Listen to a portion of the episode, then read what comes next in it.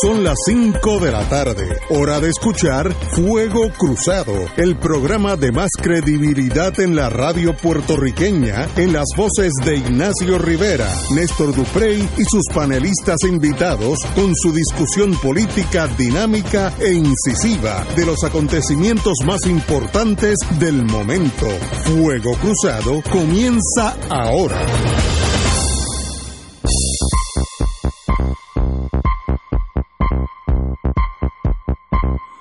Back in the US of A. Hoy un día especial para mí.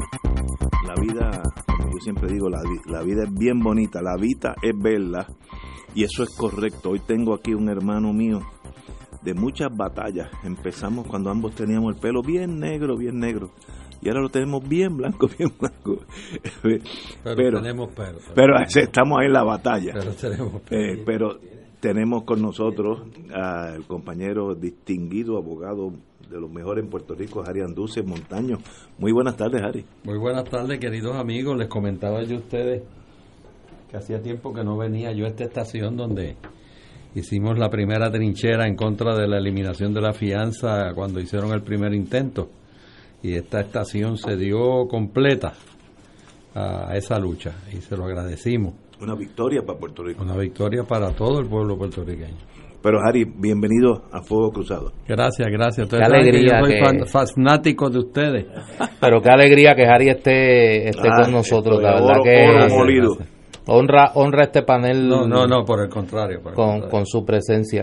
Quiero antes de comenzar con los temas del día darle las gracias a mi querido amigo y hermano Luis Vega, que ayer tuvo la gentileza, en un día complicado para él, porque era lunes de, eh, de sesión legislativa, de sustituirme en, aquí en el programa. Tenía eh, que cumplir con mi deber como parte de la facultad de la Universidad Interamericana Recinto Metropolitano de estar en la en la colación de grados ayer, en la mañana, en la, en la tarde temprano era la colación de grado de los estudiantes de bachillerato, sus graduados, y en la tarde noche era la colación de grados de maestría y doctorado.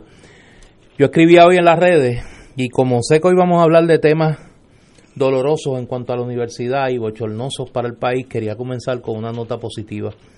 Eh, nosotros estamos muy expuestos al cinismo y, a- y al pesimismo. Y yo tengo que confesar que para mí ayer fue un bálsamo de, energía positiva eh, estar allí en la, en la graduación de, de los compañeros, las compañeras y compañeros estudiantes de, de Intermetro. Uno como profesor, uno ve todos los días cómo los estudiantes tienen vicisitudes y la van superando. Y como en todo, hay de todo. Pero ayer tuve la oportunidad de compartir eh, con, con muchos estudiantes cuyas experiencias de vida no conocía, que obviamente por la cierta notoriedad que uno tiene, pues se acercan a uno y se las comparten. Por ejemplo, un adicto eh, de alrededor de 50, 50 y pico de años, rehabilitado. Wow. Ayer él estaba recibiendo su diploma de maestría. Wow. Eh, un matrimonio ya en la tercera edad. Se graduaban ellos dos y se graduaba su hija. Ay. Eh, y, y son experiencias que llenan a uno de esperanza.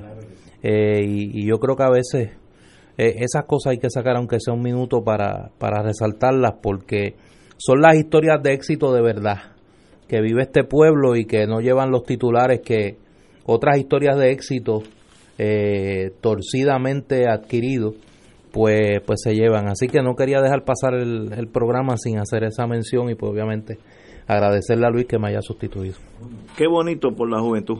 Y estos muchachos que sobreponen todas las vicisitudes, los problemas y se gradúan, pues nuestras felicitaciones de todas las universidades de Puerto Rico. Ustedes en 20 años estarán a cargo del país. Eso se lo digo como en to- casi en tono amenazante, porque nosotros no le vamos a dejar a un bizcochito, le vamos a dejar unos problemas bien serios, pero ustedes lo harán.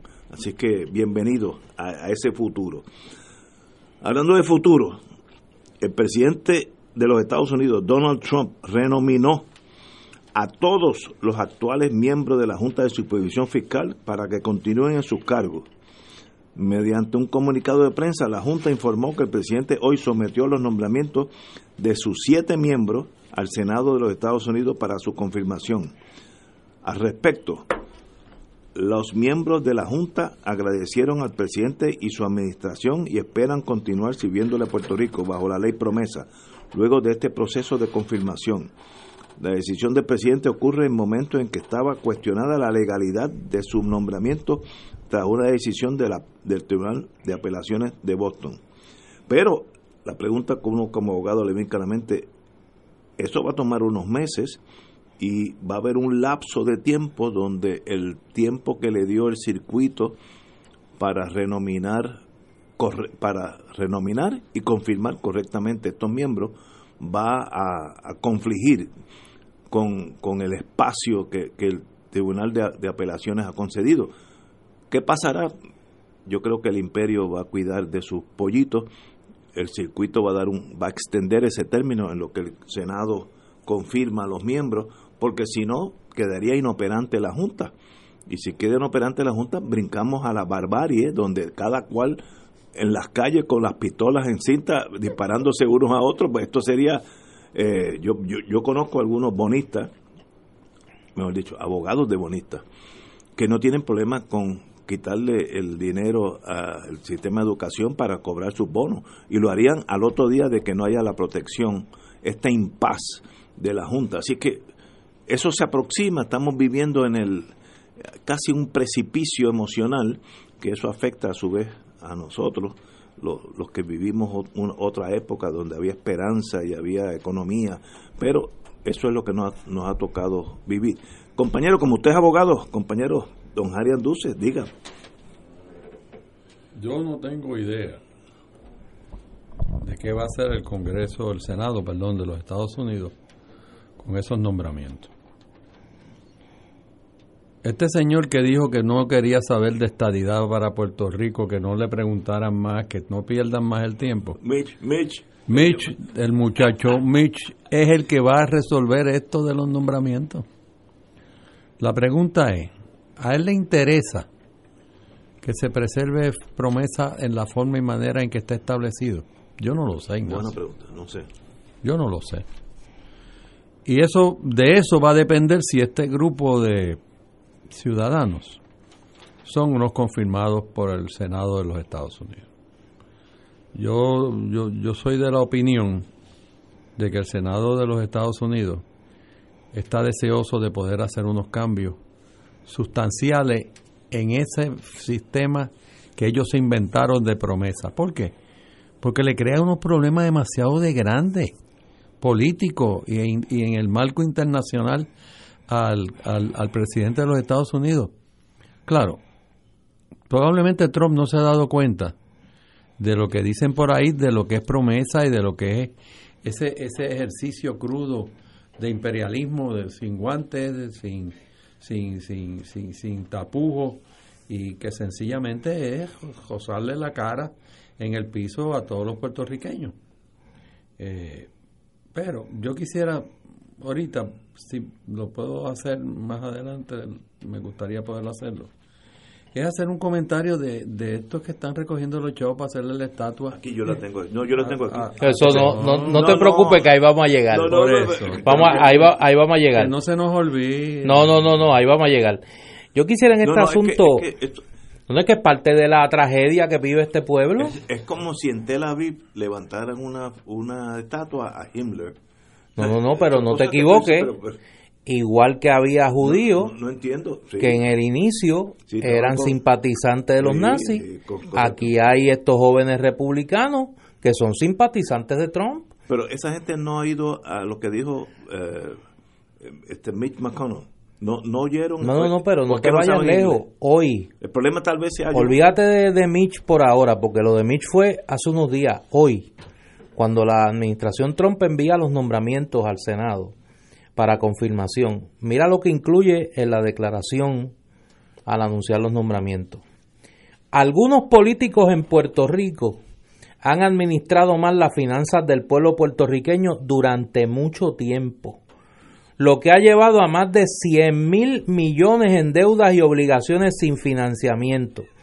La mala gestión, la corrupción y el abandono siguen perjudicando a la gente de Puerto Rico que se merece algo mejor de su gobierno.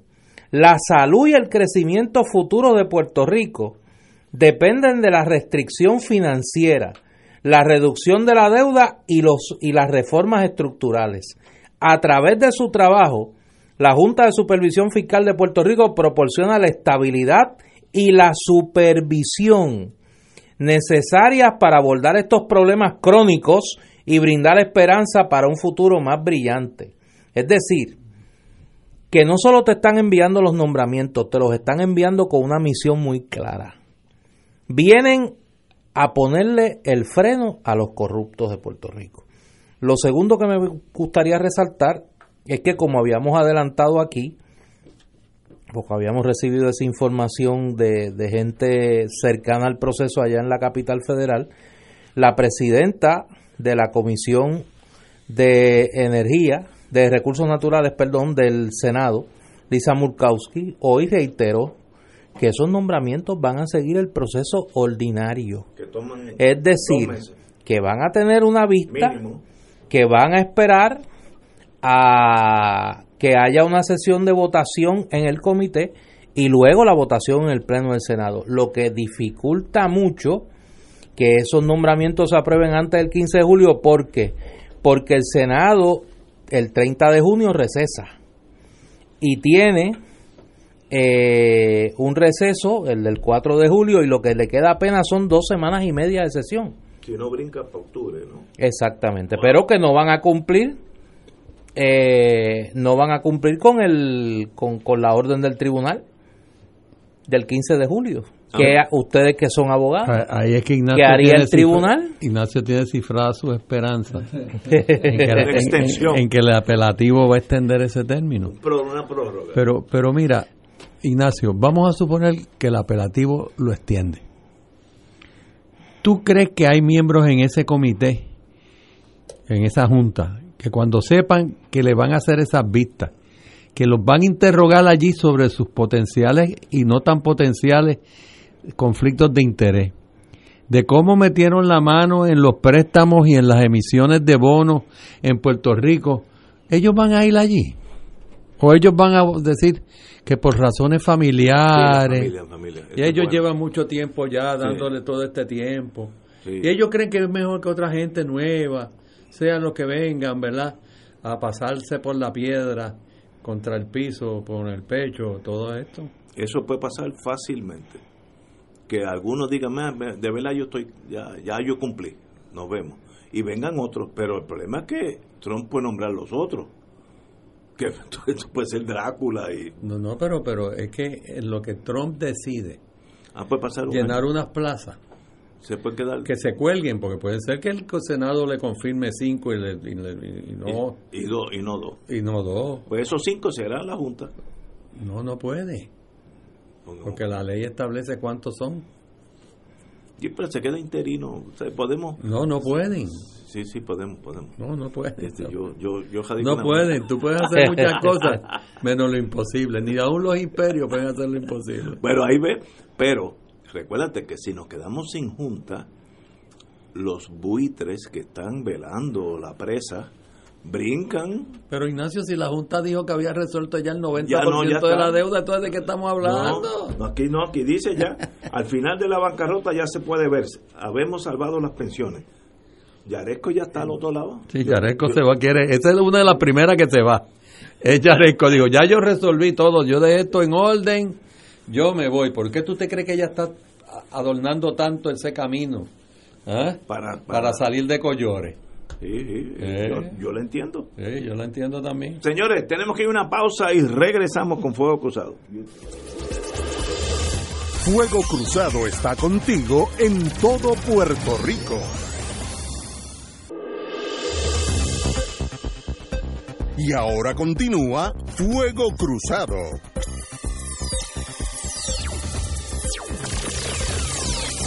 Regresamos, amigos y amigas, con Fuego Cruzado. Eh, hoy, no hay tema, hoy no Este programa se extiende hoy hasta las diez y media de la noche, corrido sin comerciales, así que vamos a ver si cubrimos todo.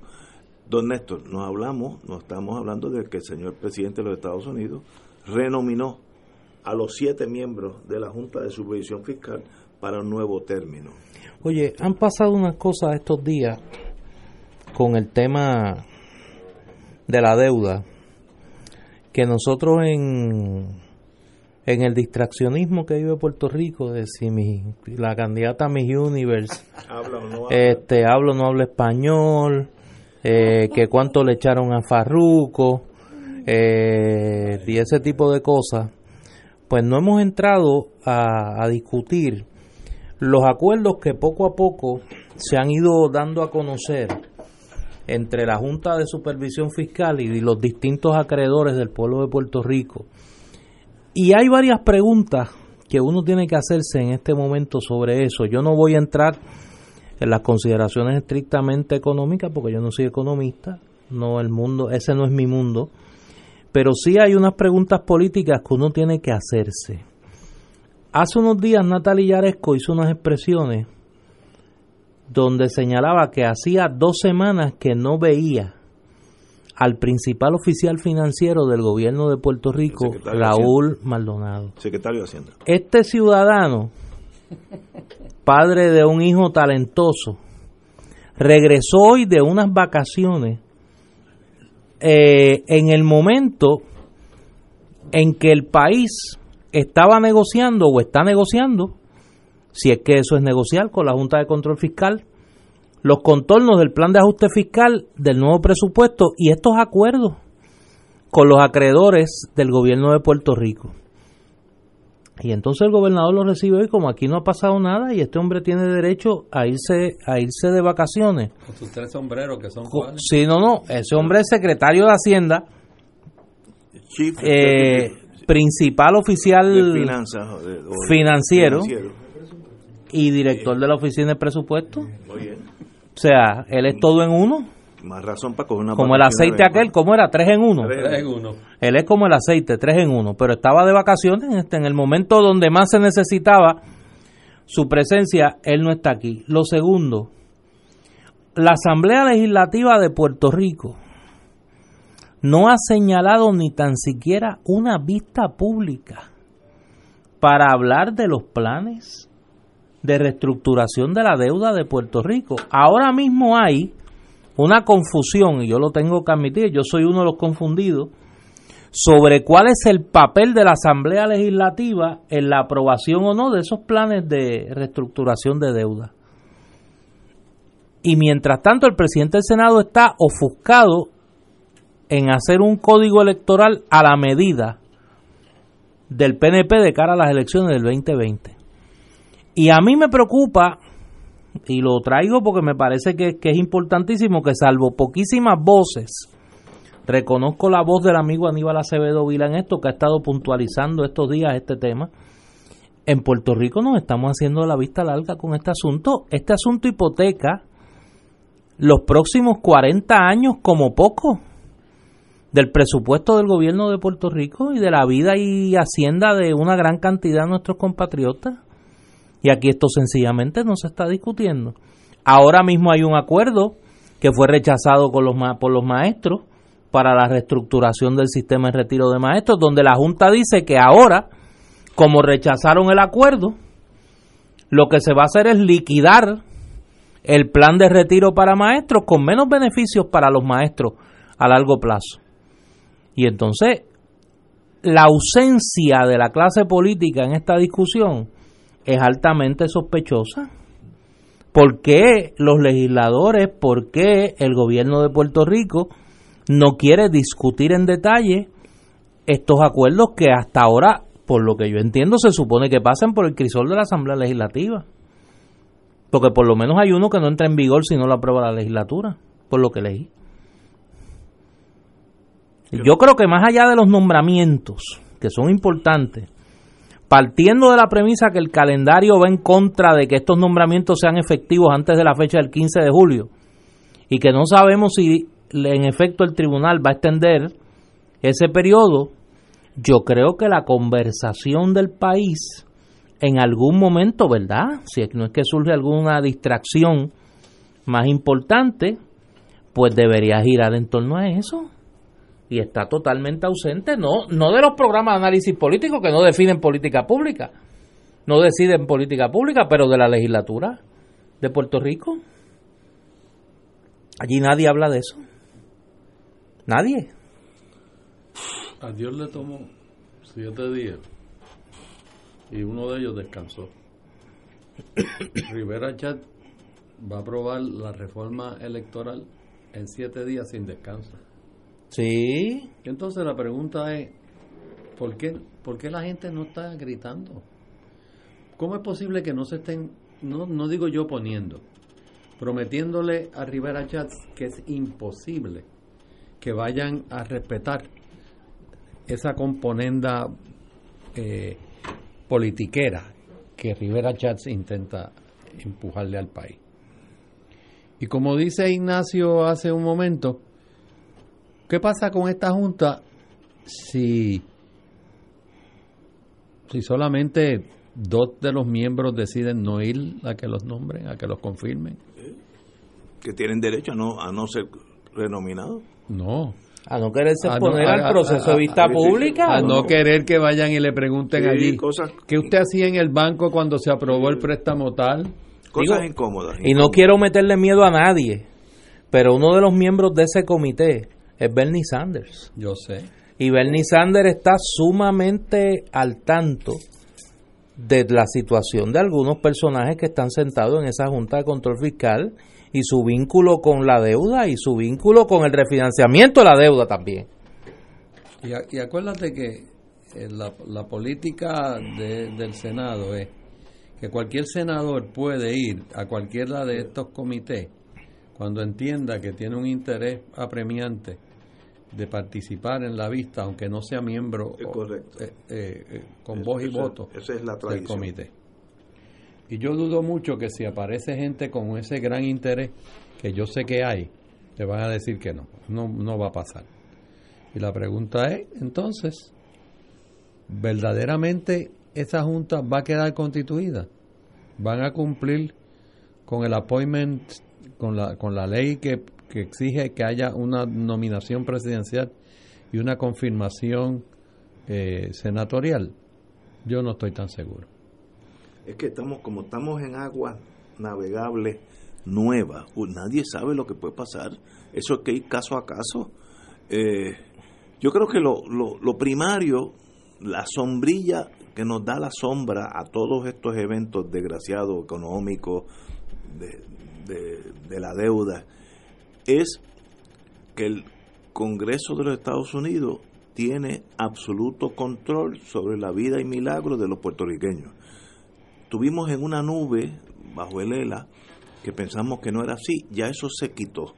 Como decía el compañero Carlos Gallizá, la colonia al desnudo, totalmente desnuda. Mire, yo mando y ustedes no. Así que, sea esta Junta de Control Fiscal, o la próxima, o una de cinco miembros, o una de catorce, el problema intrínseco es que el Congreso de Estados Unidos ha decidido inmiscuirse en el día a día del manejo del país. Por tanto, hay que preguntarse cuál es el verdadero rol del gobernador de Puerto Rico, presidente del Senado, presidente, de- que somos los que nosotros elegimos. ¿Qué poder tienen de verdad? Eh, ahora hay una de, no es si el gallo de bronce va a estar allí, eso es un llame. No, pero las decisiones de verdad. El presupuesto de, de, educación, de la policía, de las cosas importantes, de la salud. ¿Nosotros tenemos algo que decir sobre eso o a fin de cuentas es Yaresco y sus muchachos? Pues, ¿Dónde los estudiantes de medicina van a ser los internados? Exacto. ¿Dónde van? ¿Cómo Bueno, tú vas a tener fuera, cirujanos y ortopedas? Pues, y no los vas a tener. No los vas a tener. Ese es la- el bottom line. Como está pasando, casi todos los que quieren especializarse tienen que irse de aquí porque ya no se puede hacer aquí. Y entonces, una vez que van allá, se quedan allá. Como está pasando de 8 de cada 10 eh, eh, médicos. Esa es la realidad. Y eso no lo quita lo de el procedimiento de nombramiento, renombramiento, confirmación, no. El problema es quién manda en Puerto Rico.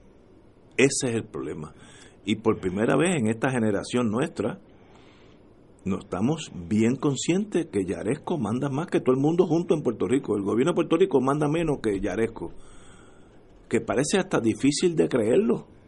Pero si uno lee, si uno lee detenidamente la ley de promesa, se da cuenta que eso es así. Y, y como la constitución norteamericana dice, el Congreso dispondrá de, de sus territorios como así estime, mire, pues, pues dispone que Yaresco es la que manda. Igual que mañana nos puede ceder a Bulgaria y, amanecemos ciudadanos búlgaros. Yo sé que lo digo con el cinismo típico mío, pero es así, jurídicamente estoy correcto, no estoy incorrecto. Que pase o no pase, pues mira, ahí tenemos la primera fase, Yaresco es la que manda aquí. Y yo creo que el gobernador de Puerto Rico está en lo correcto en no ceder un paso. Si ella, si ella quiere gobernar y quiere sacarlo de la fortaleza, que puede hacerlo, allá ella, pero usted no no no ceda los principios de las pensiones, etcétera, porque si si usted cede, usted es el gatillero del sistema, que es peor en la historia. Lo recordará como el, mariscal Petán en la Segunda Guerra Mundial, un traidor. Que le pasen por encima, que lo aplasten, sí, eso es mejor a acceder a lo que lo que quiere la Junta. Y entonces es un es una encerrona emocionalmente pero si aquí la es desesperante, es desesperante. Pero, pero, si aquí la diferencia entre Rosselló y la Junta es de un año. Es lo que le está pidiendo a la Junta es pónmelo para después del 2020. Ah, o sea, tú lo dices como si el hombre estuviera allí parado en Fortaleza con un este galón de gasolina, como los monjes budistas en Vietnam. No, es una diferencia de un año. Es decir, mira, después que lo ponga después del 2020, después que pasen las elecciones, ¿estamos bien? Si el que incluyó el recorte de las pensiones en el plan fiscal fue él. Fue él a petición de la Junta y yo creo que eso fue un error de él. No, usted no ceda ni un paso. En eso Rivera Chat yo, yo no estoy muy seguro que fue por la petición de la Junta. yo, lo que, yo lo que creo es que él contó el menudo y las pesetas no le daban. Exacto. Bueno, que, cuando dijo, bueno, ¿y dónde yo voy a sacar estas pesetas? Pues del sitio fácil no es de eliminarle a todos estos consultores y los ayudantes y los carros y los comités de investigación, no. ¿De dónde sale? de los contratos, tampoco. Viene de los que menos tienen, como siempre. Ese, ese, ese, es el problema del capitalismo. El capitalismo va a recurrir a privar a los pobres de lo poco que tengan, siempre y cuando puedan mantener un sistema para los beneficiados que no cese. Mira, cógete un ejemplo. En Estados Unidos fue una gente a pagar miles de miles de miles de pesos para que cogieran a sus hijos en una universidad. Sí, eso es correcto. Y se han o culpables. Oye, ¿y, y, por, ¿y por qué eso? Millones a veces. Pues por, porque cuando el nene o la nena saliera, pues venía, salía de tal sitio, de Stanford o de otro. ¿Cuánto? Y entonces, pues, óyeme, es más plurito orgulloso del padre y de la madre que del propio muchacho o la propia muchacha. Esa es la conciencia de un pueblo que se ha deteriorado a tal punto, a tal punto, donde es el lugar ahora mismo donde las calles son más peligrosas en una gran cantidad de ciudades, donde antes no mataban a nadie, en escuelas donde, cuando, cuando tú y yo estábamos en la universidad, no menciono a Néstor porque Néstor, ah, el pobre. No, no, no, no me incluyan ahí. Nació el otro día. Sí, gracias. ¿Cuándo tú habías oído que alguien le hubiera entrado a tiro a nadie en Estados Unidos en una escuela? No, nadie. Imposible. Imposible. Eso, eso en, nuestro marco de realidades no existe. No, no lo podíamos imaginar. Y si alguien venía y se inventaba una cosa como esa, no se la iban a publicar por decir, pero hombre, no, chicos, por favor. Ahora, no hay nada más común y ordinario que aparezca un loco y le entre a tiro a alguien. Mira, fueron los pobres hombres estos de Toronto a, su triunfo. Pues allí le entraron a tiro a una gente. Piénsalo, tú dices, pero ¿qué es esto? y, y, qué motiva eso? ¿Qué, esta, esta anarquía social, ¿qué, qué, produce esa, estos asesinatos? que es, un factor mayormente, hay, excepciones, mayormente norteamericano. Hubo el caso de Noruega, sí. El de la isla aquella de los pero pero pero es un- es una excepción. Pero ¿y qué motiva que un ser humano mate a 14, 20? Yo no entiendo, sin razón. Yo no lo entiendo, no, no. la frustración y desesperanza al ver que hay gente que está teniendo lo que tú no pudiste tener. Y lo dicen los estudios en Estados Unidos. El que no se gradúa de escuela superior No tiene chance en Estados Unidos. está condenado Sí, está a andar en las calles pidiendo Eh. con una lata o, me- o vender droga. No Ese- tiene más otra alternativa. Porque ni en el ejército, pues tú no puedes ir al ejército y decirle, yo creo que está en el ejército. No. ¿Usted se graduó de...? No, pues olvídese el caso. En esta escuela superior, mínimo. Entonces, ¿de qué estamos hablando? De un país donde abandonó esos principios de educación, de formación, de formación, no solamente escuela superior, universidad, maestría, ¿ah? trabajo social. Los trabajadores sociales eran unas entidades, eh, las escuelas de, de trabajo social eran unas entidades muy importantes en el sistema educativo norteamericano y ahora eh, no les interesa. No les interesa porque no les interesa Pero sería interesante hacer la vida fácil para las demás.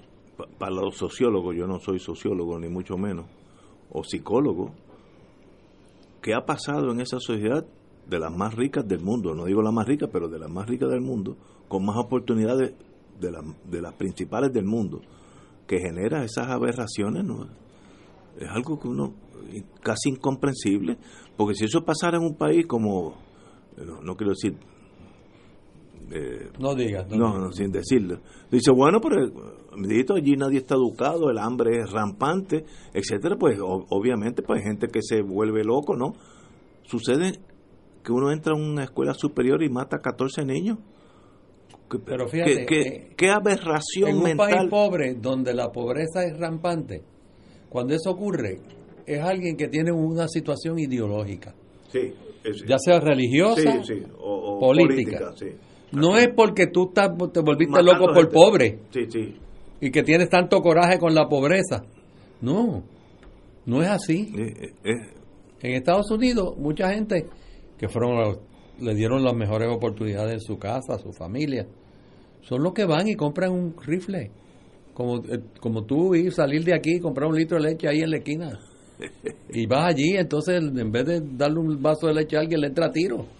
No entiendo el porqué. La- eso, eso sería extraordinario si alguien viene aquí un día o nos llama para nos qué motiva a ese ser humano. Es una de mis incongruencias. Yo que tengo siete nietos en, en escuelas por todos los Estados Unidos. Cada vez que hay un tiroteo, eso yo lo primero que veo, ¿qué estado? ¿Dónde? ¿Qué ciudad? Sí, sí, Porque sí. ya uno está envuelto personalmente. Claro. Tenemos que ir a una pausa, amigos, y regresamos con el compañero Arián Duce, don Néstor Duprey y este servidor. Esto es Fuego Cruzado por Radio Paz 810 AM. Y ahora continúa Fuego Cruzado.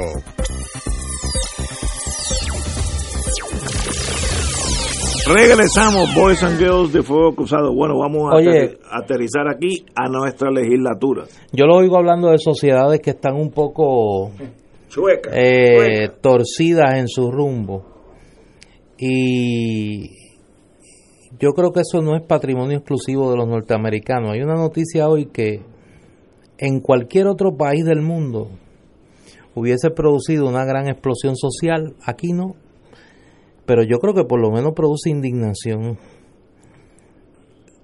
Lourdes Ramos, que hasta hace unos días estaba en una cruzada para destruir la Asociación de Empleados del Estado Libre Asociado, está haciendo gestiones para que sin que tenga que renunciar a su escaño en la Cámara, se le pague una pensión de la Autoridad de Energía Eléctrica en virtud de una plaza de carrera que ha reservado allí desde hace 14 años.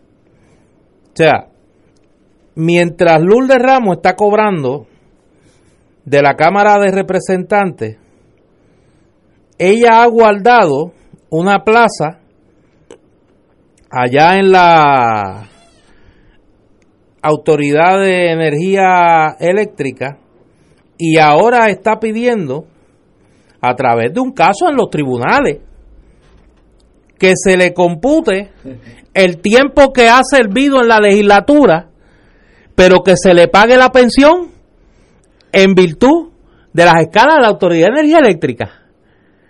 Allá en Pla dirían, ¿qué mamey? Oiga, pero estos son la misma gente que no levantan el dedo. Por eso es que lo señalo. En el tema de los acuerdos sobre las pensiones a los empleados públicos, la Asamblea Legislativa, ella que preside la Comisión de Retiro de la Cámara de Representantes, no ha señalado una vista pública sobre nada de esto. ¿Por qué? Porque está peleando en los tribunales peseteando una pensión peseteando una pensión de la Autoridad de Energía Eléctrica. Y entonces, uno tiene que preguntarse por qué esto sale a través de una investigación periodística y no ha habido una denuncia de los sectores que deberían estar preocupados y que conocen del caso de Lourdes Ramos. Que conocen del caso de Lourdes Ramos. Y aquí no pasa nada. Y aquí sencillamente no pasa nada. Esta señora no le importa la situación fiscal que vive el país. Ella quiere quedarse con su escaño en la Cámara y cobrar una pensión de la Autoridad de Energía Eléctrica también.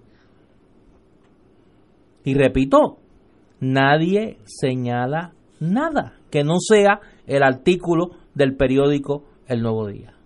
Compañero Anduce.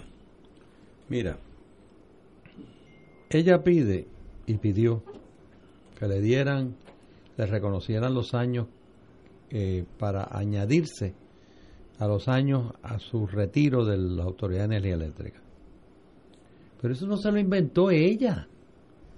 Eso fue una ley que aprobaron en el 2014 con los votos de los populares. Y que Luis Fortuño tuvo la gentileza de firmarle. Es la ley 301-2012. ¿Y qué quiere decir esto? Que le permite acreditar al sistema de retiro de origen el tiempo servido por un empleado que se ha acogido a una licencia sin sueldo, porque fue electo en una elección general o designado para cubrir la vacante de un cargo público, o porque ocupa, fíjate, un puesto de confianza también no solamente para los legisladores. Sí. La Asamblea Legislativa, la Oficina del Gobernador, corporaciones públicas y municipios. ¿Y qué pasa? Ella pide esto y entonces, ¿por qué es que ella va al tribunal? Porque la Junta de Retiro le puso unas condiciones como volver a la Autoridad de Energía Eléctrica, claro, su puesto. Claro. ¿Ah? Y, y, ella no estuvo de acuerdo con eso, ni tampoco estuvo de acuerdo con el cómputo que le hicieron de cuánto chavo era que iba a recibir. ¿Mm? porque quiere que le hagan el cómputo, que es algo que corrijo, que me señalan aquí, con el salario de la legislatura. Claro. Que es más alto. Es más alto. Pues seguro. Y yo te lo dije ahorita cuando estábamos fuera del aire, que eso es lo que ella quería. Pero mira, la pregunta es la siguiente. ¿Debe el pueblo de Puerto Rico reelegir a Lourdes Ramos? Yo creo que la deben mandar para la Autoridad de Energía Eléctrica y que cobre su pensión allí, allí cobre su pensión allá. Y entonces, no es Lourdes Ramos nada más, ustedes vieron. Está Wilito Miranda Torres, Rafael Zurillo Rodríguez, alcalde de Yauco. Está Verdiel Rivera, senador por el distrito de Ponce. Está Carlos Bianchi, representante del distrito de Cabo Rojo. Reinaldo Vargas, representante del distrito de Las Piedras. Todo esto tienen puesto en la Autoridad de Energía Eléctrica. Y eso es la Autoridad de Energía Eléctrica. ¿Y, y de las otras corporaciones públicas? ¿Cuántos hay? Sí, yo estoy de acuerdo contigo, Néstor. Este sangrado es lo que sangra no solamente el fisco, sino la confianza de un pueblo en unos gobiernos y en unas personas que supuestamente están llamadas ahí a tratar de resolver el problema de Puerto Rico. ¿Y ella de qué se hace? Pues ella se hace de que ella quiere, pues más chao. ¿A costa de quién? Pues de los que se quedan trabajando mientras ella se va para su casa. Pero eso reafirma aquellos disidentes, yo no soy uno de ellos, que dicen, obviamente, Puerto Rico no se puede gobernar, míralos ahí. Eso es lo que llega al escritorio a, Trump. Dice, esta gente no pueden gobernarse, mira cómo está el pillo. Alguna vez en nuestra infancia, Ari, tú y yo que empezamos juntos, oímos un presidente decir que en Puerto Rico hay un montón de pillos, así, a, boca de jarro. Eso, eso era inconcebible antes. No, Eisenhower o Kennedy o Lyndon Johnson.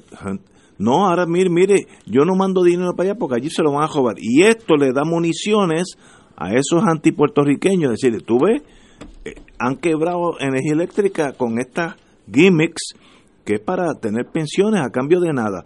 Pues hay la solución entonces dramática es venderla. Pero lo que pasa es que hemos perdido el sentido de dignidad. No, no, es, eh, eh, estipulado eso. el listismo, el ser listo el gansismo, el ser ganso, el darle el tumbe, el tumbólogo, ustedes lo dicen a cada momento. ¿Ah? Eso es lo que ha sustituido el sentido de dignidad. la, gente, se impedía de hacer cosas. La cultura de la gancería. Mira, un renglón donde no se habla de este tema de las plazas congeladas es en el Departamento de Educación. ¿Cuántos políticos de carrera están corriendo todavía? Están con puestos de confianza en agencias del gobierno en municipios y tienen su plaza de maestro o de maestra congelada. Tú tienes ahora mismo el caso de Migdalia Padilla, que está cobrando su pensión de la Junta de Retiro para maestros a base del salario en la Asamblea Legislativa, como presidenta de la Comisión de Hacienda del Senado, que hasta donde yo sabía era entre el cuarto o el quinto senador con salario más alto en ese cuerpo en ese cuerpo legislativo. Y entonces tú te tienes que, tú tienes que preguntarte si Donald Trump no tiene razón. Cuando dice, mire que esa gente allí están gobernados por una partida de corruptos y no son capaces de gobernarse. Pues, pues, porque pues tienen allí una clase política que lo que le importa es robar y su beneficio. Pero estoy de acuerdo contigo, eso le da hincapié eh, pero refuerza a estos muchachos. Tú ves, esa gente no pueden gobernarse, la Junta es para siempre. Todo es un premio político. Por eso es que Rivera Chat quiere enmendar la ley electoral para hacer más premios, para tener más premios disponibles, porque él necesita la presidencia del Senado. Él no quiere ser gobernador, pero él necesita tener puesto que ofrecerle a la gente y qué mayor puesto que lo que él va a crear con esta reforma electoral. Eso es lo que está buscando Rivera Chat. Wow dar premio, dar, dar, dar un puestito o un puestazo, pero dar algo. Eso es lo que hay. Señores, tenemos que ir a una pausa, regresamos con Fuego Cruzado. Fuego Cruzado está contigo en todo Puerto Rico.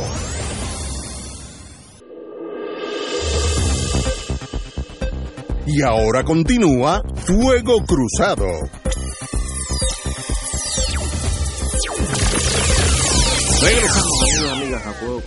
Oye, voy a hablar de un tema que yo quiero tener alguna autoridad moral de hablar. Dime algo bueno. No, no, sí. Para ver, para que ustedes tengan una idea a qué se dedican estos ciudadanos en la Asamblea Legislativa. Tengo en mis manos el proyecto del Senado 1288. Lo radicó, disque por petición, el senador Pérez Rosa, yo creo que ese es Joito Pérez, que era de allá de, creo que es de allá de Arecibo. El propósito de esta medida es para reconocer y declarar el lechón asado puertorriqueño como, patrimonio cultural gastronómico de Puerto Rico. Ah, espera, espera, espera, espera. Sí, sí. No, no, espera, que yo, yo, yo tuve que repetir kindergarten dos veces. Dime eso en español y despacito, y despacito. Miren lo que pierde el tiempo este ciudadano. Oye, y digo, yo tengo autoridad moral de lechón yo sé. o sea, de lechón yo sé. De lechón yo sé. Y este ciudadano, el Yoito Pérez, presentó el proyecto del Senado 1288, lo radicó el 16 de mayo del 2019. ¿Es un, senador? No me diga eso. Sí, de allá de Arecibo. No me da eso. Para reconocer y declarar el lechón asado puertorriqueño como patrimonio cultural gastronómico de Puerto Rico, a los fines de conservar valorizar y promover sus aportes a la gastronomía, cultura, tradiciones e identidad boricua. De verdad. Me imagino que va a coger la canción aquella de, de Bobby Capó, del lechón se coge, se mata y se pela. Este, establecer, oye, el registro de patrimonio cultural gastronómico de Puerto No Rico. me diga eso que me da. Y de esta manera convertirlo en un atractivo turístico de gran interés para turistas locales e internacionales. Entonces nombrarán, me imagino yo, a un registrador Sí, tiene del que haber- patrimonio tiene que haber un cultural- registrador, claro. del patrimonio cultural gastronómico. Claro. Wow. Y entonces ahí fíjate, pero tiene algo positivo, se va a resolver la controversia de si es empanadilla o es pastelillo.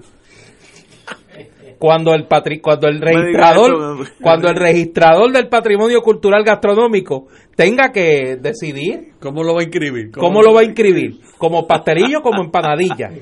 Oye, eso es lo que estos individuos están haciendo.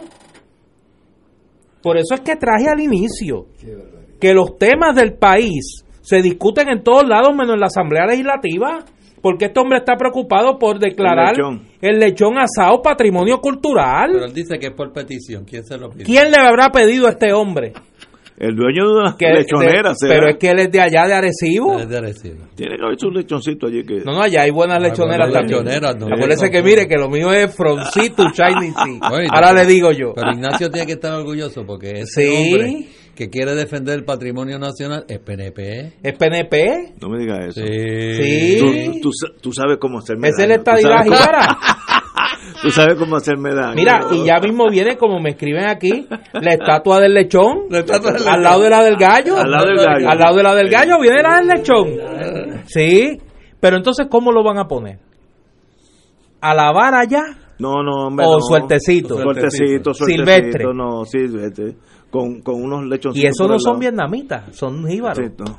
Son del patio. Oye, pero. pero Vuelvo, que es que tú no me no, crees. no, es que. Proyecto del Senado 1288. Lo radicó el 16 de mayo del 2019 para reconocer y declarar el lechón asado puertorriqueño como patrimonio cultural gastronómico de Puerto Rico.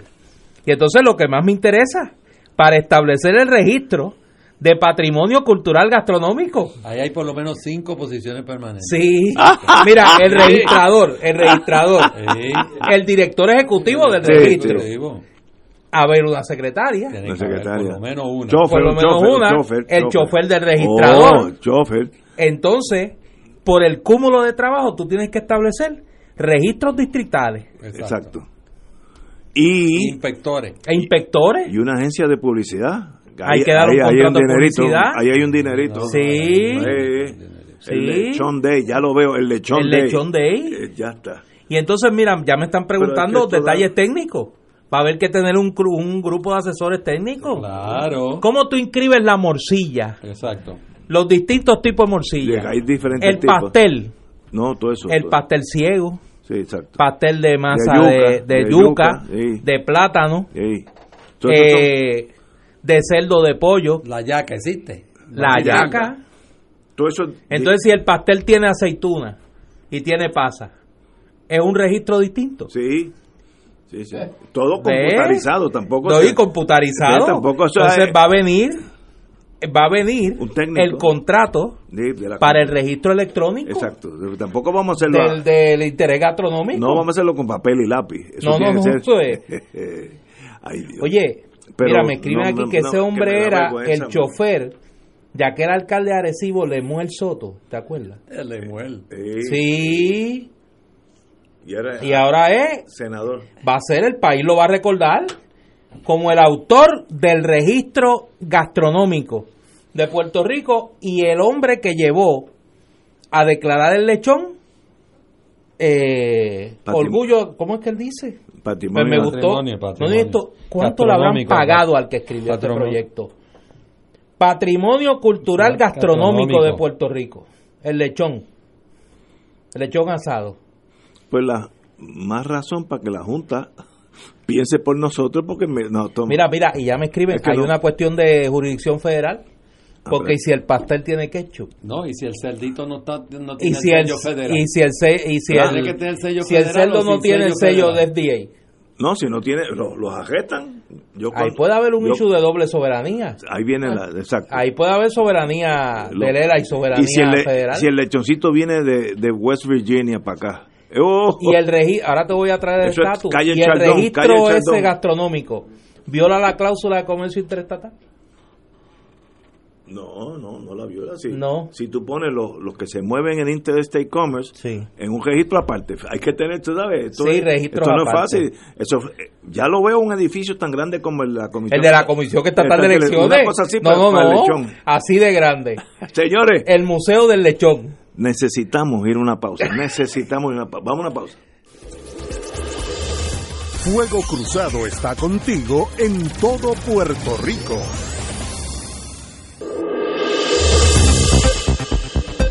Y ahora continúa Fuego Cruzado.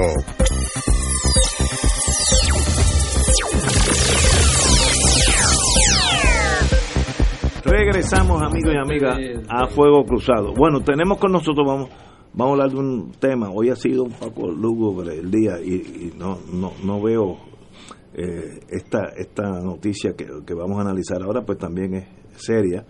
Tenemos con nosotros tres, cuatro amigos de la WIPR, nuestra televisora de, de Puerto Rico.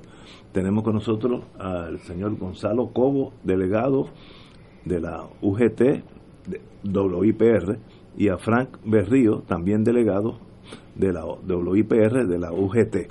Y los, los traemos aquí porque nos han indicado que van a tener una vigilia, no no tengo muy claro los hechos, así que por favor hab- le hablan al micrófono eh, directamente. Buenas Pero tardes, bienvenidos, bienvenido, bienvenidos a- bienvenido. Buenas Eh, muchas gracias por invitarnos. Sí, estamos aquí para convocar eh, al pueblo de Puerto Rico, artistas, técnicos y, a- y al público en general para una vigilia. eh, en realidad es una actividad de reafirmación del pueblo de Puerto Rico y de los empleados de WIPR contra la privatización de las estaciones del pueblo de Puerto Rico y, en, y una reafirmación de- del apoyo y de la protección de la cultura y de todo el acervo cultural que tenemos que representa WIPR para el país. ¿Y, y, y qué problemas se enfrentan ustedes? ¿Por, por qué, por qué esta vigilia? ¿Qué, ¿Qué es lo que motiva que ustedes se salgan a la calle? Me Sí. imagino el tema de la posible privatización de WIPR. Es por ahí y no queremos... Identifíquese. Sí, Fernando Juarbe, eh, bien. representante de la UGT.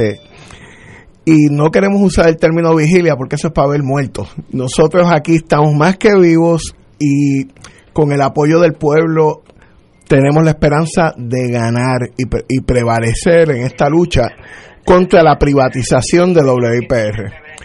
Esto surge de el mal de fondo es la falta de perspectiva tanto de la Junta Fiscal como de la Administración Rosselló en cuanto a no entender la importancia del patrimonio histórico para el país. WIPR es custodio de historia de este país que no la hay en más ningún otro sitio. Además de eso, el acervo cultural, todo el trabajo cultural que se hace en WIPR, aparentemente ni el gobernador ni la Junta lo entienden. En ese contexto también es un taller de trabajo de suma importancia. Los que estamos aquí llevamos años tratando de cambiar una serie de cosas en WIPR. Los mismos empleados lo reconocen que se podía encarrilar el canal en una dirección mejor que lo que todas las pasadas administraciones politiqueras hicieron. La solución no es privatizarla y entregarla. La solución es básicamente redirigirla, puede ser inclusive autosuficiente, pero a última hora WIPR no es un gasto, es una inversión como tal. Bueno, yo, yo puedo decir que desde hace muchos años yo he estado visitando la estación de la WIPR y sé el gran trabajo que por muchos años hizo la WIPR en crear ese acervo histórico que es el archivo documental insustituible que no lo hay en ningún otro sitio. Ahí hay videos que la gente ni sabe que existen y que y que es terrible que se vayan a desaparecer. Pero además de eso, el propósito de la creación de la estación de televisión del gobierno era la educación, no era el entretenimiento. Entonces yo oigo a la gente diciendo, bueno, pero si pusieran otros programas más con, más alegritos. Nosotros no estamos aquí para poner merengue, estamos aquí para educar a un pueblo, hacerle un formato educativo que pueden ser muy interesantes. Aquí en esa estación surgieron los primeros programas de debate. Analistas políticos y analistas de noticias.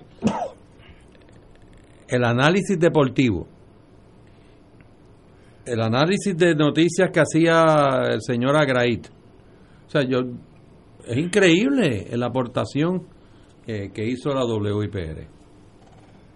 Como usted dice, llegó el momento donde se perdió interés en eso, porque era más importante darle chavo al San Juan Estal o al vocero para que subsistieran como medios independientes en manos independientes de publicidad para el gobierno que la estación del gobierno. El rol de WIPM en Mayagüez en los días siguientes al huracán, María fue la única repetidora que había en aquel momento operando. O sea, hubo noticias en esa área porque estaba WIPM, todo lo demás estaba inundado allí. Y inclusive para los desastres naturales necesitamos tener esa emisora, eh, tener ese activo del pueblo de Puerto Rico. Y Invitamos al pueblo a que nos acompañe mañana ese acto de reafirmación. ¿En dónde? Va a ser frente al canal. Frente al canal C, aquí cerquita. ¿Desde qué hora? ¿A qué hora? A partir de las 4 de la tarde, vamos a estar allí hasta las 7 de la noche. Oye, me dice un amigo que obviamente sabe más de ese mundo que yo, que sería bueno que compartieran que WIPR precede a PBS en Estados Unidos. Yo no sí, se creó antes. No, tengo idea. Muy bien. Pero que quiere decir que llevan muchas décadas ahí. Y, lo, más de 60 años. Y lo importante de todo esto es que toda esa eh, recolección de documentales, de, de historia fílmica, de programas que se dieron ahí que están grabados, no se pierdan. Y, y, y, yo invito a las personas que puedan ir mañana a esta manifestación de que vayan. En lo que respecta al problema de que estamos en un país con en quiebra, con serios problemas económicos, WIPM, WIPR no significan nada en cuanto a la deuda de Puerto Rico. O sea, es, vale la pena mantener este taller de trabajo.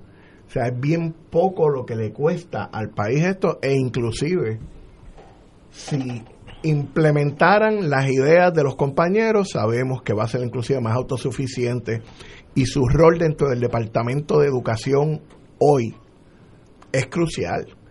Es para estar utilizándolo. hay un punto que, que no nos podemos ir sin tocarlo y es el que por ley se supone que el mismo gobierno paute en WIPR, WIPM, lo que no están cumpliendo. Inclusive la agencia que más, que más pauta, que es turismo, no pauta en WIPR y WIPM, muy poco. Sí, este, eh, nada, también quería añadir al respecto que eh, uno de los grandes problemas que tenemos es que básicamente el gobierno está ignorando que la Corporación de Puerto Rico para la Difusión Pública, que es el nombre que agrupa los dos canales de televisión y las dos estaciones de radio, son un bien público y, y como bien público, pues este eh, es igual que, por ejemplo, el metro de Nueva York, que a pesar de que tiene movimiento de millones de personas, el gobierno aún así tiene que subsidiarlo porque no deja ganancias, porque las ganancias son la, la movilidad de la ciudad. En el caso nuestro, las ganancias pueden ser, como bien lo dice el compañero, eh, a nivel cultural, educativo. Y, eh, y entonces, en ese sentido, eh, una de las propuestas que nosotros estamos llevando es que eh, se copie el modelo europeo, porque hay países como, como Inglaterra, Francia, Alemania, Italia, Portugal, donde la forma de financiar la televisión pública es mediante lo que ellos llaman un canon por cada vivienda cada vivienda paga un, un, es una especie de impuesto anual para la televisión pública. En el caso de Inglaterra estamos hablando de 185 euros al año, porque la BBC es un monstruo, pero WIPR no cuesta sino 10, 12 millones al año. Si, según el secretario de la Vivienda de Puerto Rico, hay millón y medio de viviendas. Si eh, hacemos un estimado conservador de solamente un millón de viviendas que pagasen 10 dólares al año como canon por la televisión educativa, eso representa menos de un dólar al mes. Y esa cifra es una cifra pírrica para cualquier bolsillo, incluyendo la gente menos favorecida, pero e, es, aseguraría la permanencia de un bien público que no dependería necesariamente del presupuesto del gobierno central y que estaría cumpliendo una función vital en la sociedad. lo que pasa es que ustedes se encuentran ante una situación irrepetible. ¿Qué gobierno no le interesa la cultura de su país? Pues desgraciadamente al que tenemos. Es así. Bueno, es, totalmente así. Yo no conozco ningún otro gobierno, no importa si fuera PNP, no importa quién fuera, que pudiera haber renegado de la cultura puertorriqueña. No le interesa. No, le interesa lo que implica ni lo que significa. Y como bien mencionaban ustedes anteriormente en el programa que los estaba escuchando, eh, sí hay la, la, la, intención, el interés, el ánimo de legislar para cosas tan estúpidas como la ley del lechón esta que están proponiendo. Sin embargo, un medio de comunicación tan importante y que tiene una función, por ejemplo, como lo mencionamos durante las emergencias nacionales que hemos vivido, el Canal 6 ha sido de los que más ha estado en antena, eh, operando, emitiendo, y después de la emergencia nos hemos levantado rápido para seguir llevando información al pueblo. ¿Y, y los aires de privatización, esos son meros rumores o ya hay un, una, un movimiento específico hacia, hacia ese, ese fin? El, el, el plan que ellos tienen es el que siempre ha sido el plan del plan del plan porque ellos mismos no saben qué van a hacer. Nombraron un comité para hacer la transición. Transición hacia la privatización. privatización. Y, y, ellos mismos no saben qué iban a hacer. Tuvieron que pedir ayuda a la Junta de Control Fiscal para buscar unos abogados porque no saben qué van a hacer con la ley de la, de la, de la, licencia, que es una licencia educativa. Y no saben si eso la FSC lo va a aprobar a, a, transferirse a otras personas que no son este Y es la única licencia es la única que tiene. de educación pública que existe. Es, una improvisación total. Y esa es la, eso es lo más valioso de WIPR y eso es lo que están, eso es el interés de los que quieren comprar w, WIPR. Yo tengo una pregunta que a lo mejor es una imprudencia hacerla, pero pues, ¿cuál ha sido la reacción de los artistas que en WIPR tuvieron su primera oportunidad. Porque digo, nosotros hemos conocido los que somos de del 68 para acá. Conocemos una WIPR que era muy distinta a la WIPR de, sus inicios y de su época de oro. Eh, ahora WIPR se ha convertido tristemente en el refugio de muchos que no que, que ven sus mejores días pasar de la televisión comercial. Pero hubo una época donde, donde WIPR fue el taller de lanzamiento de muchos y muchas de nuestras grandes artistas que hoy son que hoy son artistas técnicos eh, figuras que hoy brillan con luz propia en el escenario eh, no solo puertorriqueño sino a nivel a nivel exterior. Qué reacción han tenido ante la amenaza que se cierne sobre WIPR? Bueno, eh, yo te diría que en general eh, la reacción, por lo menos entre la gente que tenemos cerca ahí en los pasillos eh, y, en, en los estudios de radio y televisión, es una sensación que la compartimos todos los empleados de, de incertidumbre total. Y esa incertidumbre pues se traduce muchas veces en incredulidad de lo que está pasando y en, y en inacción eh, en otros casos, pues hay, un hay gente que es un poco más combativa, pero precisamente eh, la intención de la actividad de mañana es esa, despertar el espíritu de las personas para que se manifiesten allí y, expresen todos esos sentimientos que están eh, por dentro y que no, no, han manifestado de la manera apropiada, ¿no? Y, y hacérselo saber al pueblo de Puerto Rico y reafirmar todo lo que estamos hablando aquí sobre la importancia de la corporación. Eso es. como pueblo, lo único que nos queda es la calle. Exacto. Eh, y, y, tenemos que usarla, tenemos que marchar, tenemos que hacer manifestaciones, tenemos que hacer piquetes, tenemos que hacer protestas, porque es lo único que va a funcionar.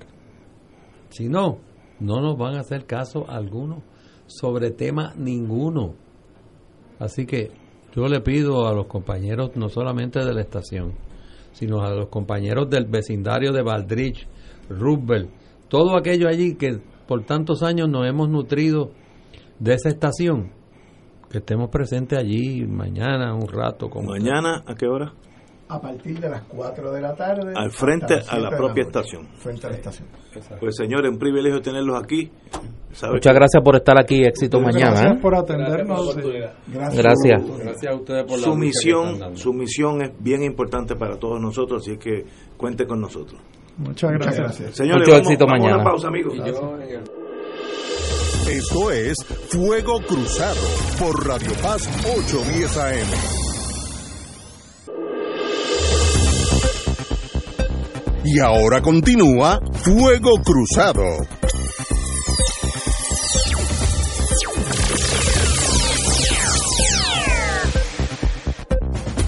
Compañero don Néstor Duprey y Salgado. Hay un caso que ha dado muchos bandazos, que es este caso de los ex eh, funcionarios de la Universidad de Puerto Rico que fueron acusados en el fraude al proyecto Crece 21 que desde el cuatrenio pasado se denunció por apropiación ilegal, aprovechamiento ilícito y falsificación de documentos de estos funcionarios que incluye eh, a tres ex rectores del sistema de la Universidad de Puerto Rico que defraudaron no solo al gobierno de Puerto Rico, sino, digo, al gobierno de Puerto Rico que se hizo responsable de una malversación de fondos federales al sistema universitario, que incluyó una serie de seminarios fatulos en hoteles del país, de los que cobraron muy bien, sí, estadías y otras, eh, otros beneficios eh, sí, no, bueno, que esos son los hechos. Algunos marginales y otros no tan marginales. Eso, es que los abogados, yo por eso, un abogado cerca y a tiempo puede salvar una vida. Pues hoy, eh, estos acusados tuvieron el beneficio de un tratamiento bastante benévolo por parte de la justicia. el ex rector, sí, el ex rector de Calley, Juan Barona Echandía, que se había declarado culpable de tres cargos de apropiación ilegal y había pagado una restitución de mil dólares por un caso relacionado a este fraude, fue sentenciado a 270 días en probatoria 270 días. 270 días en probatoria. nunca había visto eso. Menos de un año. Menos de un año.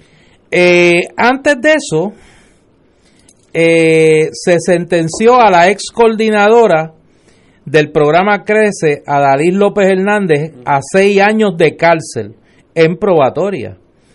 Esta señora se declaró culpable de cinco cargos de apropiación ilegal, ocho cargos de falsificación de documentos y cinco cargos de aprovechamiento ilícito y ya había pagado 6.600 dólares por concepto de eh, restitución. Nueve meses de probatoria. Exactamente. En, meses es nueve. Exactamente.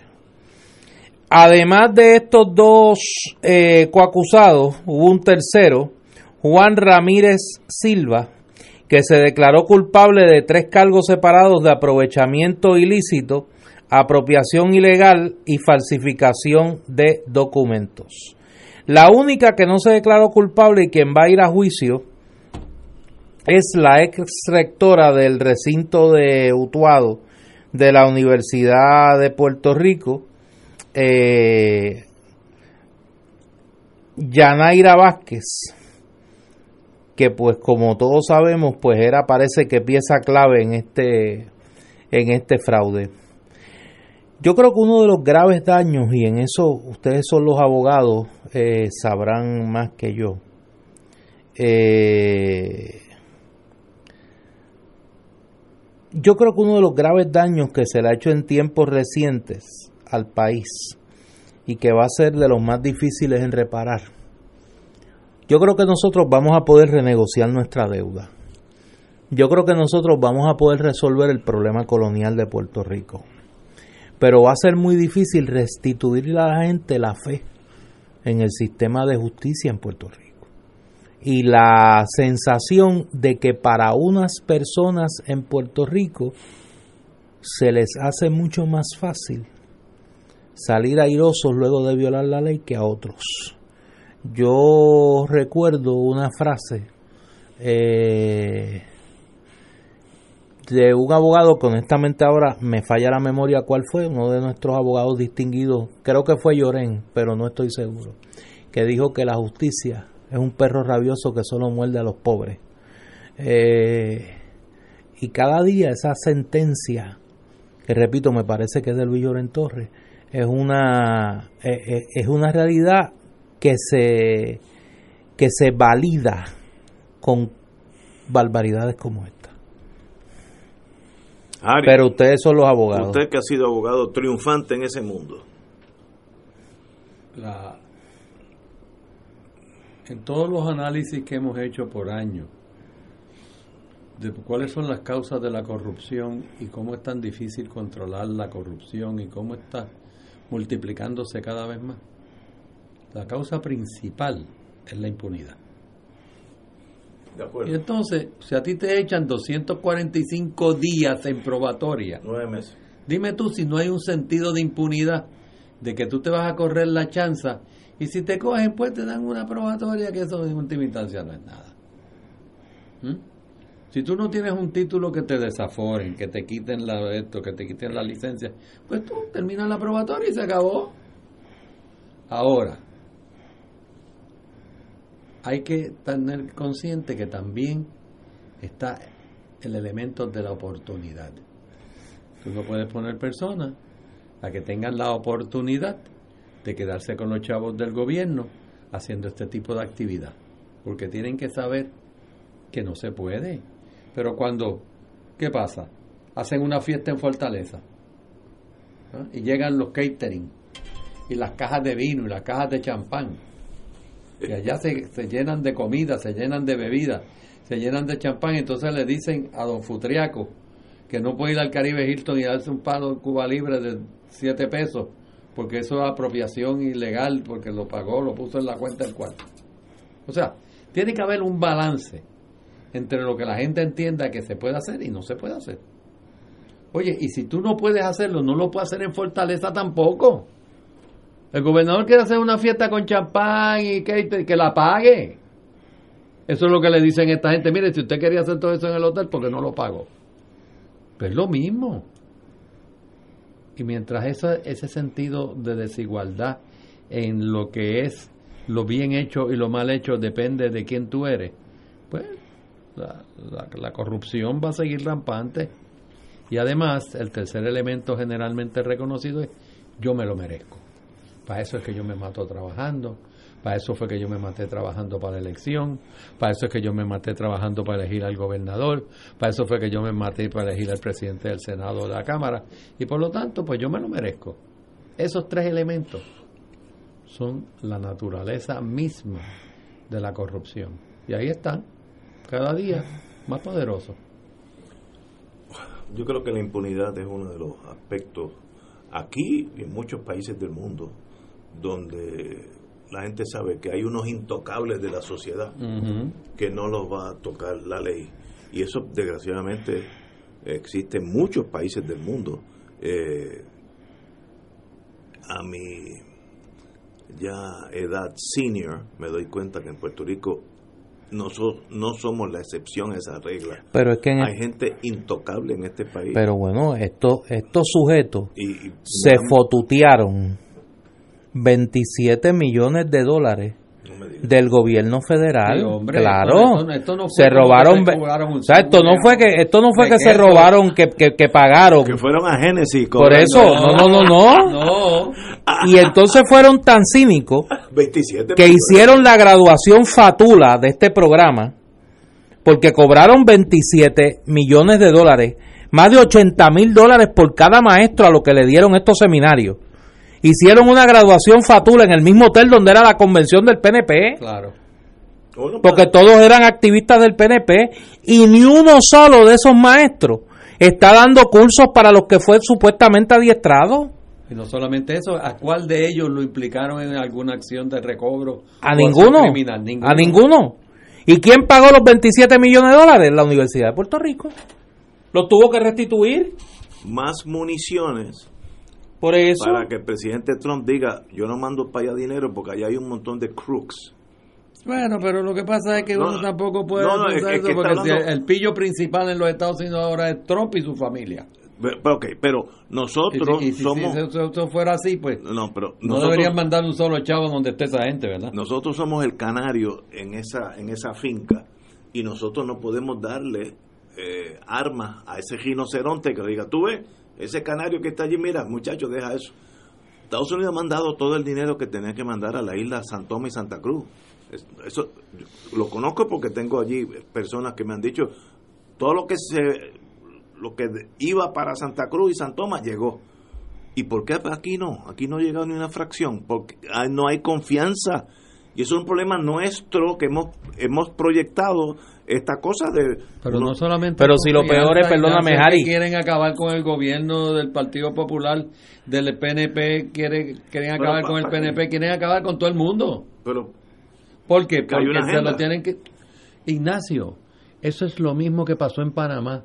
Cuando los americanos llegaron a Panamá ¿a quién le dieron a Panamá? no lo dieron a los panameños y cuando llegaron a Hawái, ¿quiénes son los, los, hawaianos? Son con los que bailan con las falditas de estos.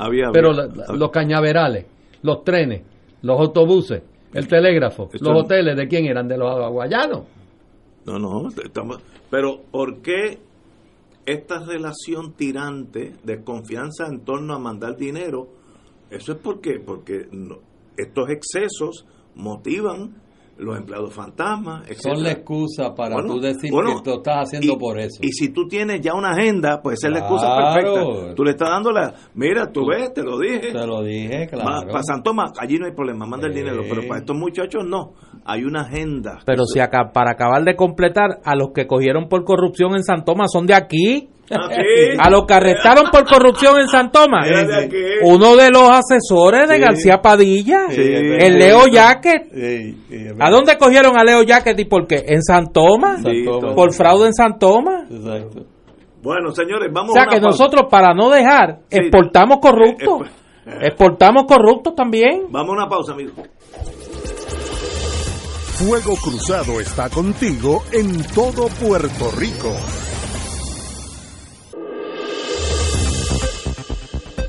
Y ahora continúa Fuego Cruzado.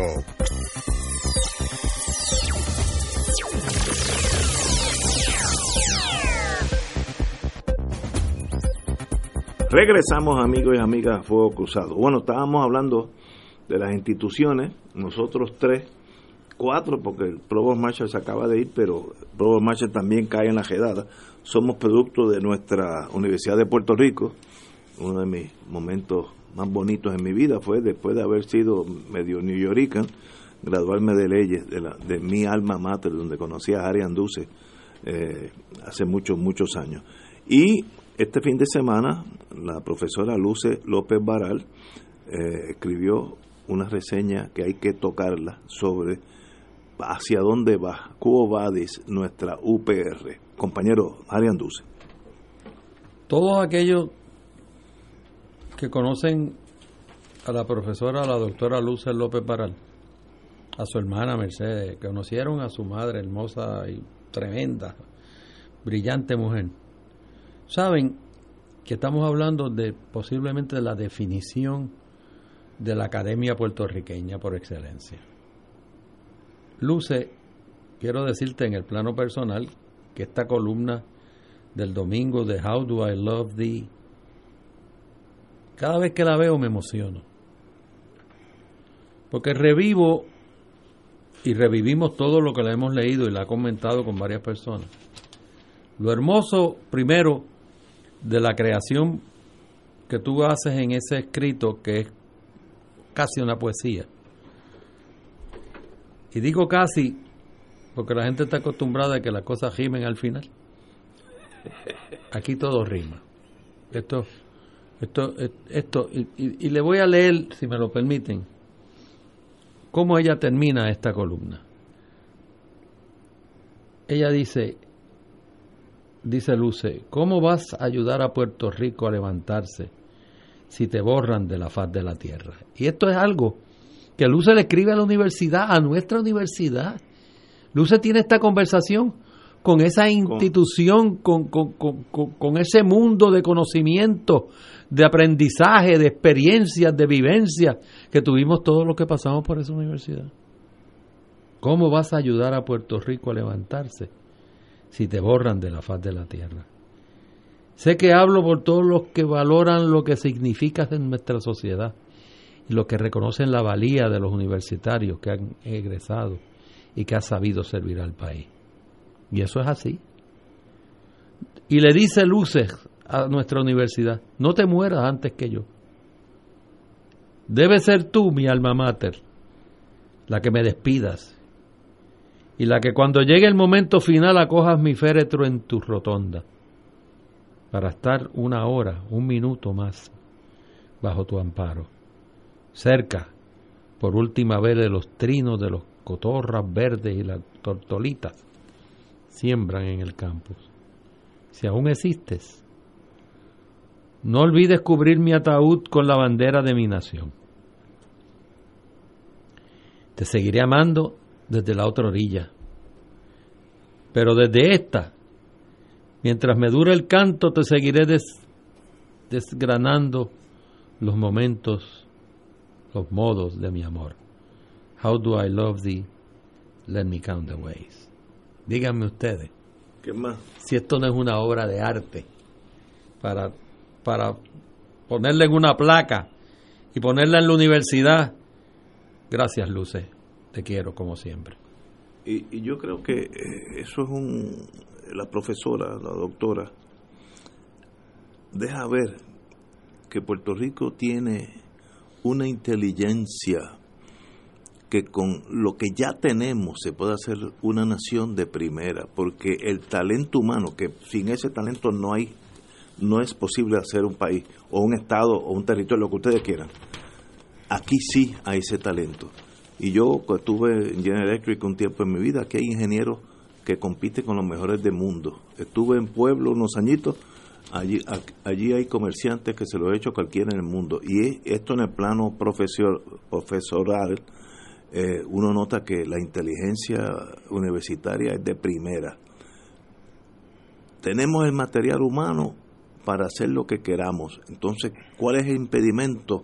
Pues hay que salir, como decía Gallizá, que en paz descanse, de una casta política que, que sencillamente no, no, no le da eh, flujo a ese talento que está aquí en Puerto Rico, que está aquí, no hay que, no hay que importarlo y sencillamente, pues un día de esto el país va a, tomar su propio rumbo.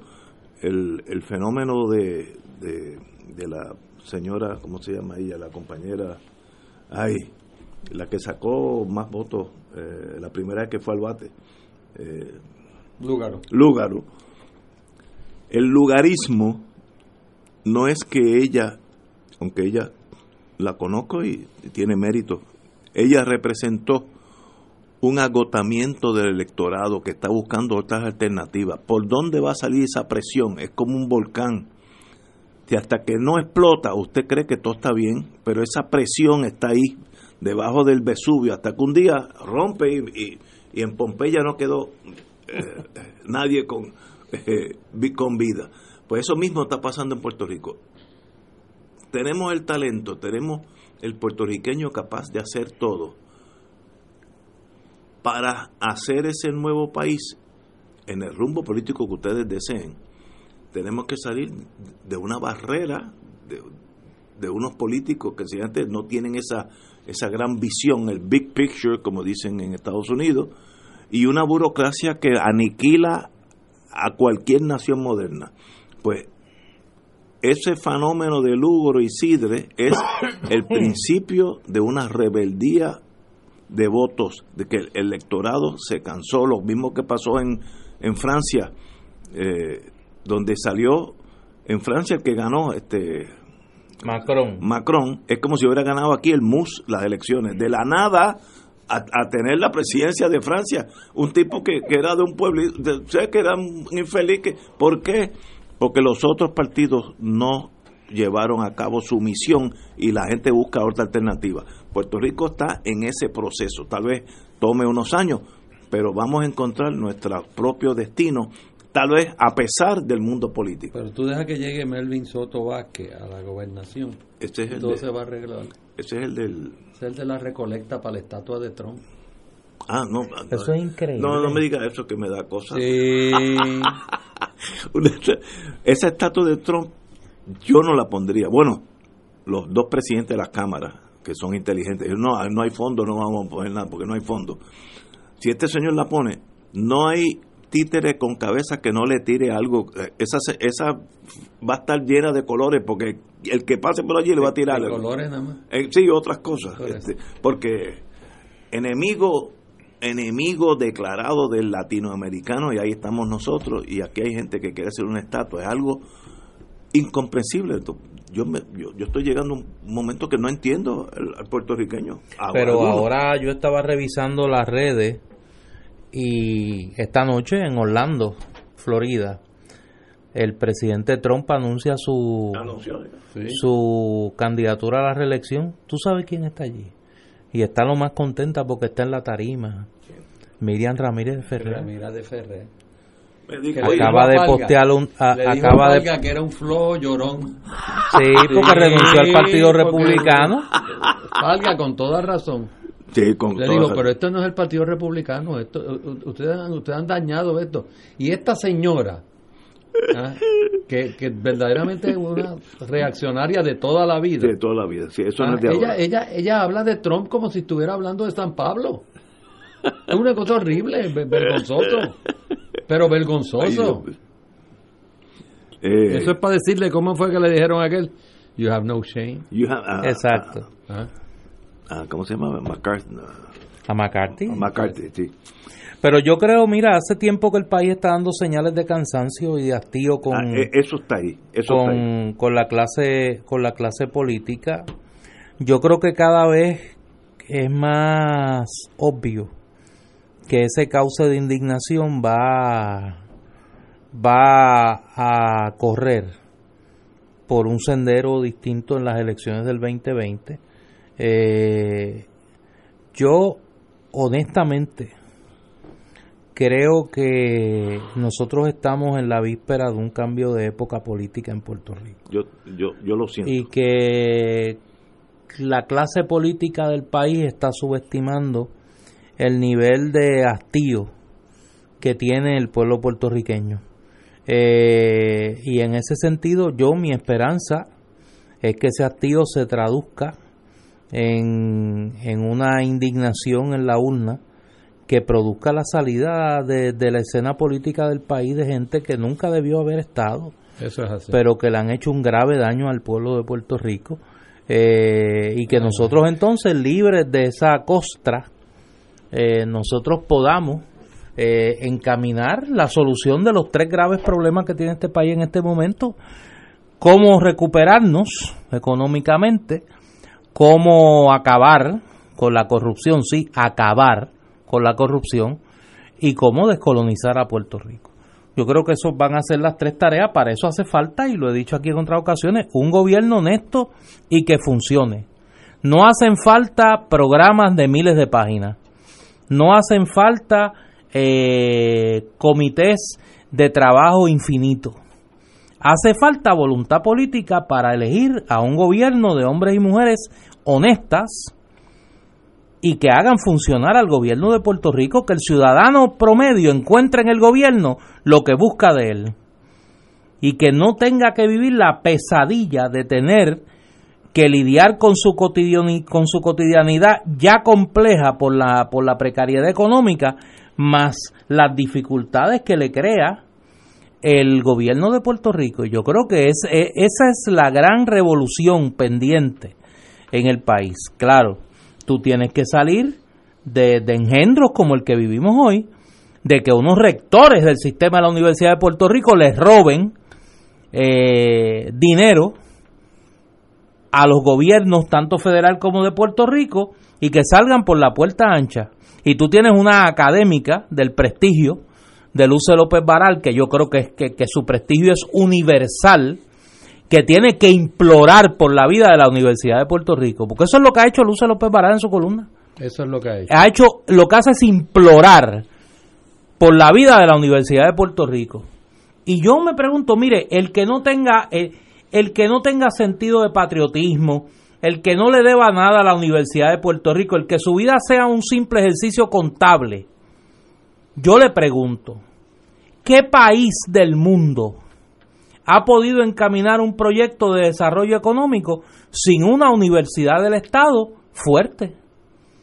Ninguno. Búsquelo. No, no es que ninguno. No es que, Búsquelo. no, no es que hayan dos, 20 universidades. Es que tiene que haber una universidad Exacto. que forme Exacto. a la gente para bregar con los problemas serios de un país que está en deterioro económico, eh, emocional, espiritual. Y quiero, antes de que se, se- se termine nuestro tiempo, eh, darle un pésame a toda la- a todo el pueblo puertorriqueño para porque ha fallecido César Hernández. César Hernández es un tenor puertorriqueño que ha fallecido a los 48 años. Un- empezando a vivir. César Hernández es una de las voces más prestigiosas que ha dado la ópera en el mundo y ha fallecido súbitamente, inesperadamente, y crea una pérdida enorme para todos los que le escuchamos y todos los que le conocimos. Y, y por lo tanto, eh, le damos el mayor pésame a Ana Laura y a sus hijas, porque la verdad es que hemos perdido a un gran Eso fue inesperado porque no. Total eh, inesperado. bendito. Que en paz descanse. Señores, tenemos que ir a una pausa, amigos. Fuego Cruzado está contigo en todo Puerto Rico.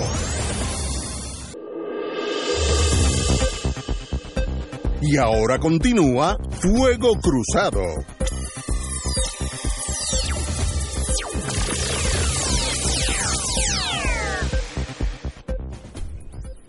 Regresamos, amigos y amigas. Oye, Ignacio, me hacen una pregunta, me hacen una pregunta aquí. Si tú, si has sabido algo, si hay movimiento. El único que sabe aquí de eso, de verdad, es Ari Anduza. así No, que- no hay movimiento, no hay movimiento. Oye, fíjate, lo, Allá en la, lo poco. Sí, lo algo hacen es no decirme nada por si acaso. hay movimiento allá en la charla. No, yo no. No. En estos días he estado fuera de ese mundo, así que no- Sí. no, no, sé.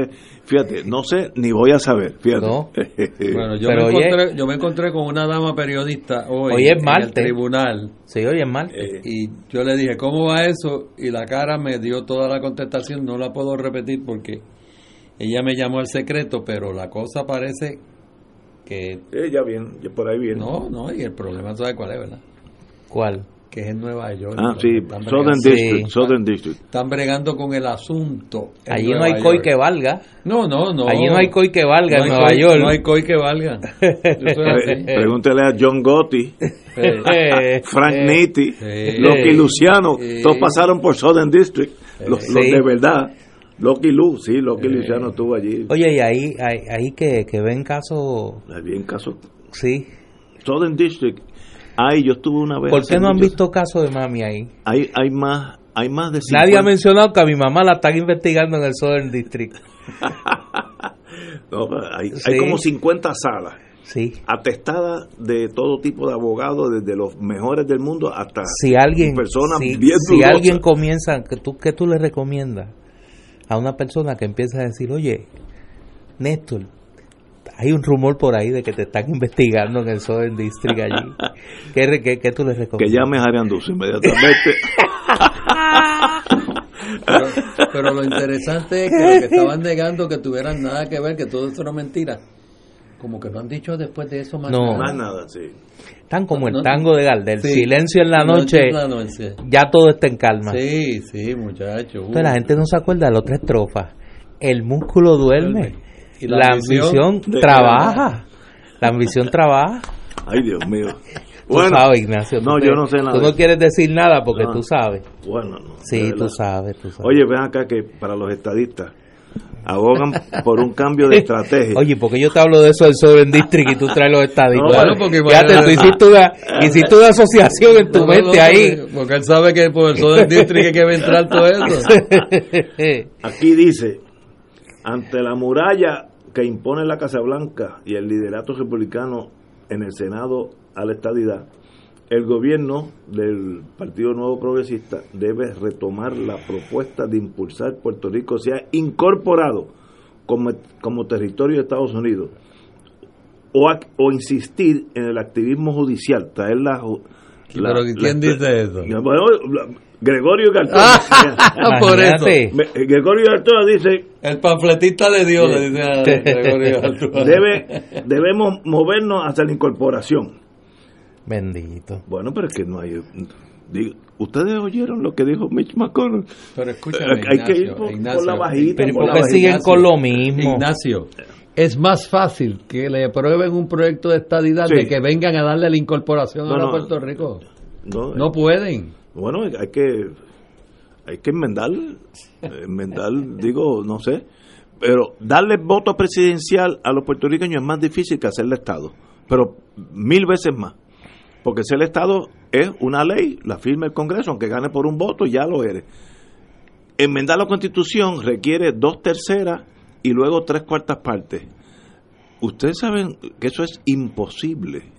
Y nosotros tenemos unos aliados como, por ejemplo, el gobierno de Mississippi, Alabama. No, no, no, esos son los primeros que van a ir a pedir la incorporación. Oye, qué fuerte, Pero ahí ¿verdad? era- pero no we shall overcome. Ahora estamos nosotros como como lo- los africanos americanos durante los años 60.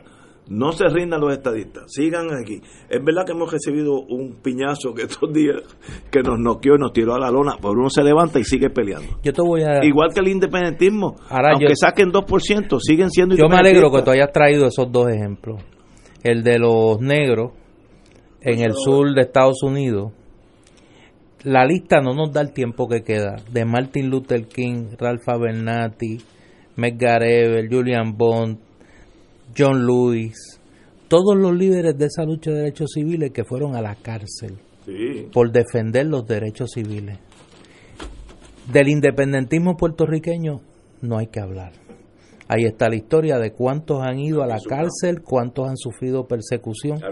¿Tú conoces algún estadista que esté dispuesto a ir a la cárcel por la estadidad? No dije que esté dispuesto a ir a la cárcel, porque la lista es larga en ese renglón también. No, no, en ese renglón también. por eso, esos van a la cárcel aunque no estén dispuestos, pero que estén dispuestos a jugarse su libertad por la estadidad. Sí, sí, sí, sí. Dime uno. Y Galtúa. No, y Galtúa tampoco. ¿Tú te crees que es de Aguadilla? A Aguadilla a jugársela por la estadidad. Doña Miriam. No. Yo creo que Doña Miriam. Doña Miriam. Esa- no, esa- esa- esa- Si está con Trump ahora mismo allí en el Amway Doña Miriam, Center. que se trepó en los está lo más postes aquellos, ¿no te contenta. acuerdas? Sí, sí. Está contenta porque está allí en la tarima, en el Amway Center yo en Orlando. pongo el dinero con, con Doña Sí, Miriam. dime Eh, uno. Esa se la juega. Te voy a hacer una para así, de, de- así, off the cuff, como dirán los americanos. Charlie Rodríguez, ¿tú crees que está dispuesto a ir a la cárcel por la estadidad? Ni por la estadía ni Luis por nada. Fortuño, ¿tú crees que está dispuesto a ir una hora de cárcel por la estadidad? No. Este. No, bueno. Tomás Rivera Chats, Si de hay Santo que a la Aldea. si hay que ¿Tú crees que está dispuesto a ir a la cárcel por la estadidad? Nada viene sin Fíjate dolor. que no te estoy diciendo que estén dispuestos a ir a la cárcel. Te estoy diciendo que estén dispuestos a ir a la cárcel por la estadidad. Yo he aprendido en la vida, bien. ningún movimiento político llega sin dolor. Eh, si usted examina la historia, nada se ha hecho que cambie el sistema, el status quo, sin dolor. Nada, no, no hay excepciones a esa regla. Estados Unidos, para que se independizarse de Inglaterra, tuvo que batirse a tiro con, con, aquel ejército inglés y la marina que eran, los, eran los, el imperio en aquellos momentos. Y hubo una tercera parte de los norteamericanos que querían quedarse con Inglaterra. Una tercera parte. Pues, no, no, no. Dos terceras partes. hay una provincia en Canadá, New Brunswick, que se formó de, los, ingleses, de, los americanos ingleses que se fueron para Canadá, porque se quedaba inglés. Esa es la vida con dolor. Así hay un libro que yo les recomiendo a ustedes que lean, que a mí me fue muy ilustrativo, que se llama The First Conspiracy que es la conspiración para tratar de asesinar a Washington antes de que fuera presidente, cuando lo nombran comandante del, de, las propias cosas aquellas que ellos llamaban el ejército. Eh, eh, que era como un ventetú. Era un ventetú. era, un ventetú. Era un ventetú, pero bien grande. Y, y, y, uno aprende tanto de cuán difícil es para adelante. Y Washington le dijo al Congreso, al Congreso este continental. continental, miren, no me digan más que tengo que pelear. Sabemos que tenemos que pelear. Deme una razón para pelear. Que yo vaya y le diga a este ejército, estamos peleando por, por esto. Esto es lo que nos lleva a nosotros a poner nuestra vida en la línea, nuestra integridad física, nuestra libertad. Ve acá, ¿dónde están los estadistas que están preguntándose? ¿Ah? Doña Miriam. Pongo el dinero en Doña Miriam. Se la juega.